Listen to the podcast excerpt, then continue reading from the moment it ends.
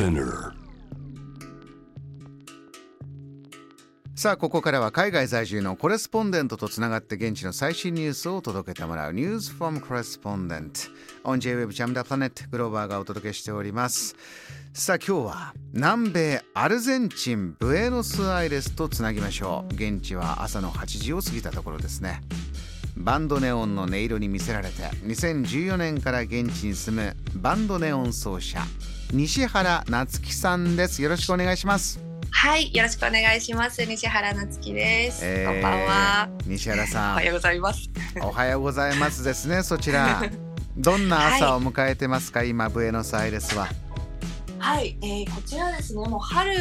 なんですけれども、えっとちょうどね日本の反対側なので、うんえっと今日朝は、えー、雨の雨から始まってますね。あー祖母降る春雨、えーそうそいうったブエノスアイレスです。あのー西原さんこの音楽の話ねバンドネオンのお話もいつもいただいてるんですが今日はとにかくアルゼンチンは今サッカーなんだということですってそうですね。今えっと11月、えーからカタールで始まるあのサッカーのワールドカップ。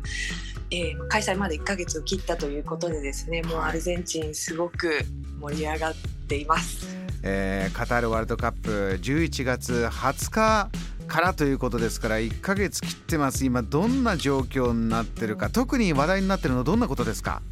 そうですね。やっぱりあの今アルゼンチン代表のリオネル・メッシにみんな注目してますね。うんうん。今回であの5度目となる、えーワールドカップ出場なんですけれども、えー先日あのついに自身にとって最後のワールドカップの出場になるであろうことをインタビューの中で、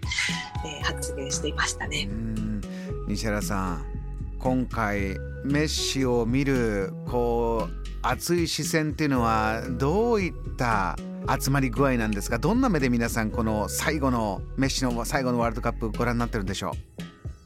そうですね。もうやっぱりあのーまあ優勝をみんな期待はしてますけれども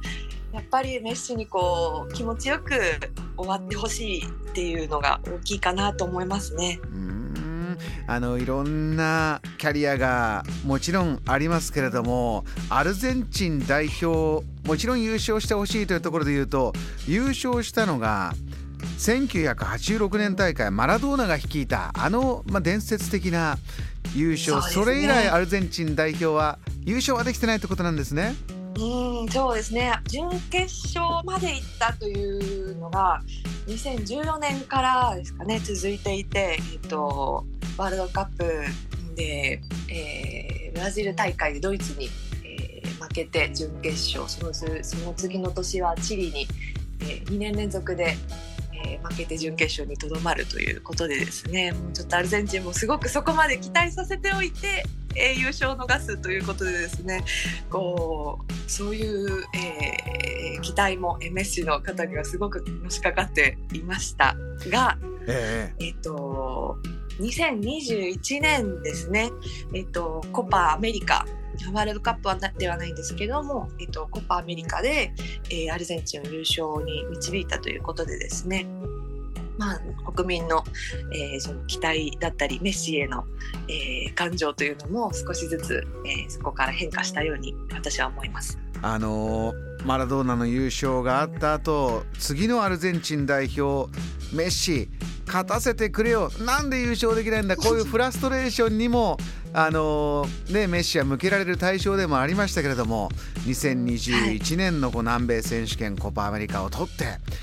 よしこれでというムードとしてはも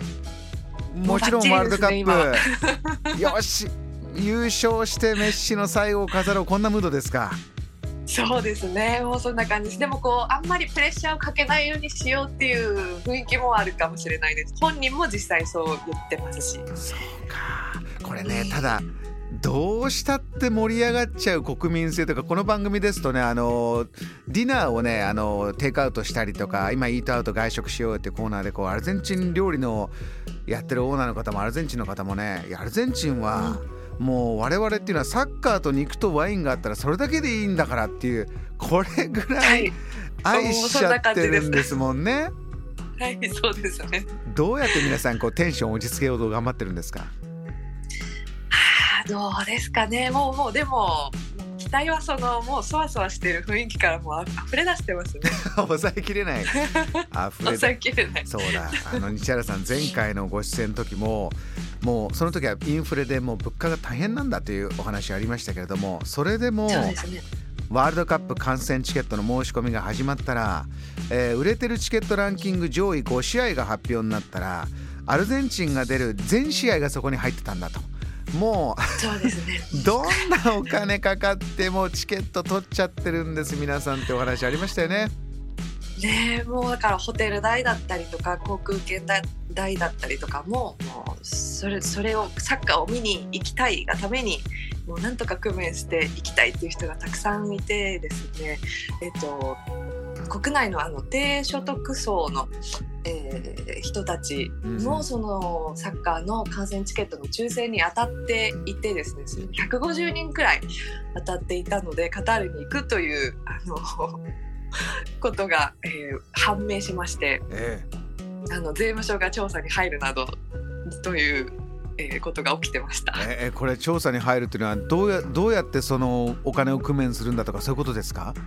そうです。補助金とかが出てるそうだったりしたので、え国えー国からですねあの生活補助というか。え、そうか。それでも見に行きたいですもんね。それはもう気持ちは抑えられない。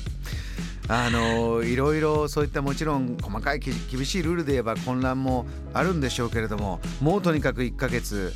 切ってまして西原さんとしてはこのアルゼンチン代表レオメッシ最後のワールドカップどんな風に楽しもうと今お考えになってますか？